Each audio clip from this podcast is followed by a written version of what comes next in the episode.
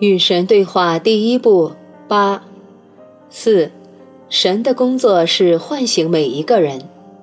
尼尔说：“好吧，我懂了。那么现在我的关系已经有了这个非常好的开始，我要怎样才能维持它呢？”神认识和理解你在关系中将会有许多遇到棘手的问题和困难的时刻，请努力地做到别逃避他们，欢迎他们。感激他们，把他们当作神赏赐的美好礼物，当作千载难逢的良机，让你能够完成你在关系和生活中的任务。请非常努力地做到，别在这些时刻把你的对象视为仇敌或者对手。实际上，你要做到别把任何人、任何事视为仇敌，甚至也别把任何人、任何事视为问题。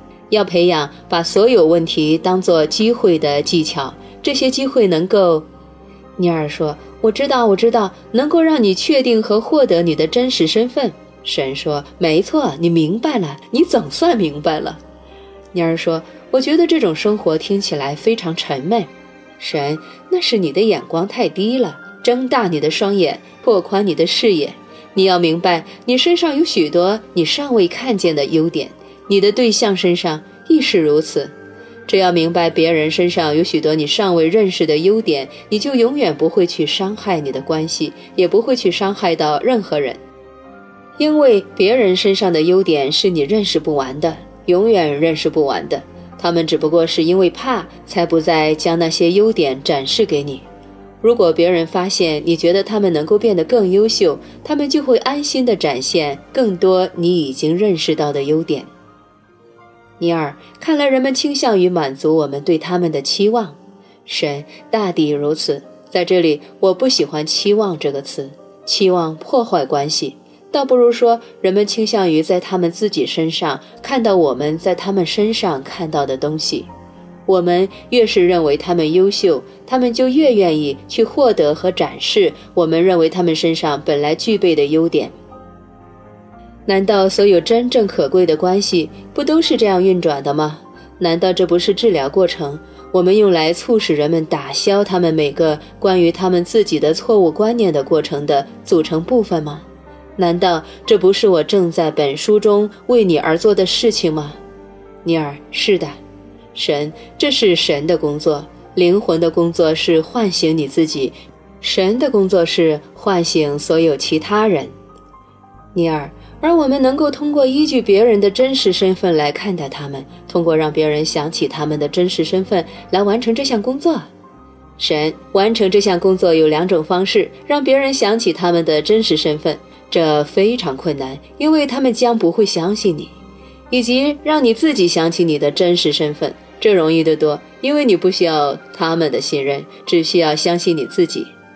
不停地展现你的真实身份，最终也能让别人看到他们的真实身份，因为他们将会在你身上看到他们自己。许多大师被派来地球展示永恒真相，也有些人，比如说洗礼者约翰，是被派来当信使的。他们用光芒四射的字词来说出那个真相，用清晰的、不会使人误解的语言来谈论神。这些特别的信使被神赐予了非凡的洞察力，以及能够认识和接受永恒真相的异禀，还有以大众能够也将会理解的方式阐述复杂概念的能力。你是这样的信使，尼尔，我啊，神是的，你相信吗？尼尔，这件事太难以接受了。我的意思是，我们所有人都想要与众不同，神。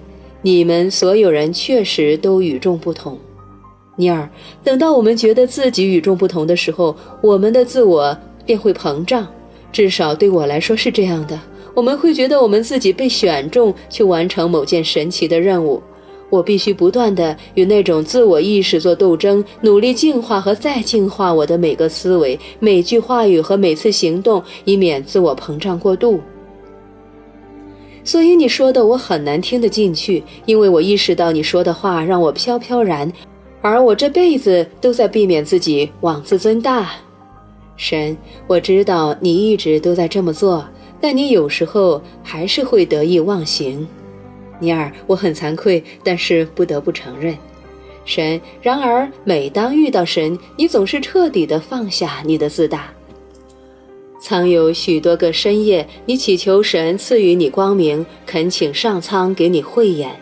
你这么做并非为了丰富你的自我，或是增添你的名望，而是出于内心深处纯粹而朴素的求知欲望。尼尔是这样的。神，你曾反复地向我保证，假如你的求知欲望能够得到满足，你将会尽余生之力，在醒着的每时每刻与别人分享那个永恒真理。这并非因为你需要赢得喝彩，而是因为你从内心最深处想要终结别人的痛楚和苦难，想要带给别人快乐与欢心，想要帮助和治愈别人，想要别人重新拥有你一直经验到的与神同行的感觉。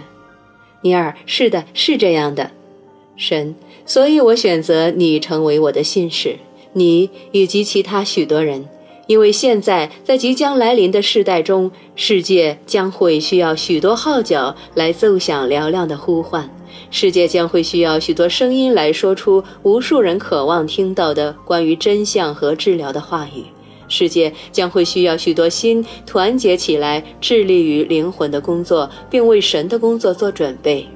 坦白地说，你能宣称你对此毫无察觉吗？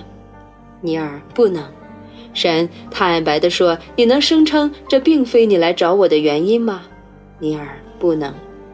神，那你准备好借这本书确定和宣布你自己的永恒真理，大声地宣告和清晰地说出我的光荣？尼尔，我必须把最后这几句对话也写进书里吗？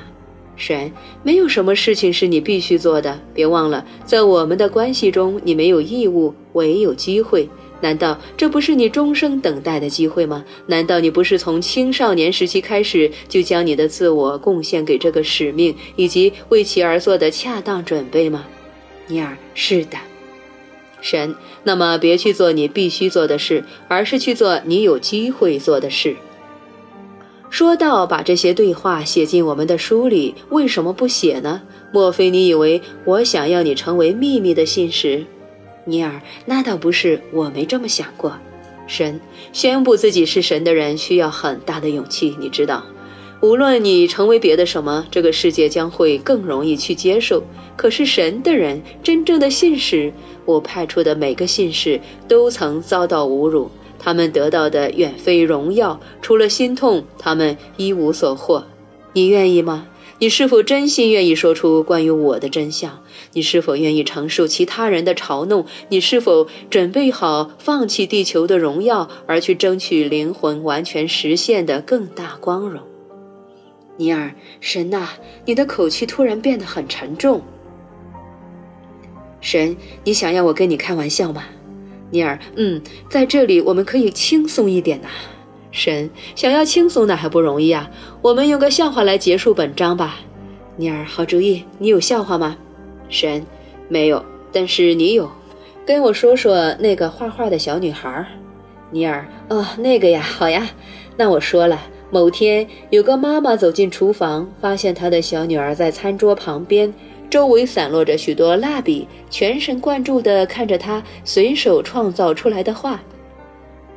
乖女儿，你这么忙，在画什么呀？妈妈问。我在画神。妈妈，美丽的姑娘回答说，眼里神采飞扬。哦，宝贝儿，你好乖呀。妈妈说，想帮帮她女儿。可是你知道吗？没有人真的知道神的模样。嗯，小女孩高兴地说：“等我画完，你就知道了。”神，这个小小的笑话真棒。你知道最棒的是什么吗？那小女孩从不怀疑，她知道如何准确地画出我的样子。尼尔，是的。神，现在我讲个故事给你听，我们用这个故事来结束本章。尼尔说：“好呀。”神说：“从前有个人突然发现，他自己每周花几个小时去写一本书。他不分日夜，总是匆匆忙忙地拿起纸和笔，记录下每个新的灵感。最后有人问他在忙什么，他回答说：‘哦，我正在写下我和神之间一次很长的对话。’你真行。”他的朋友宽容地说：“可是你知道吗？没有人真的知道神将会说些什么。”嗯，这人笑着说：“等我写完，你就知道了。”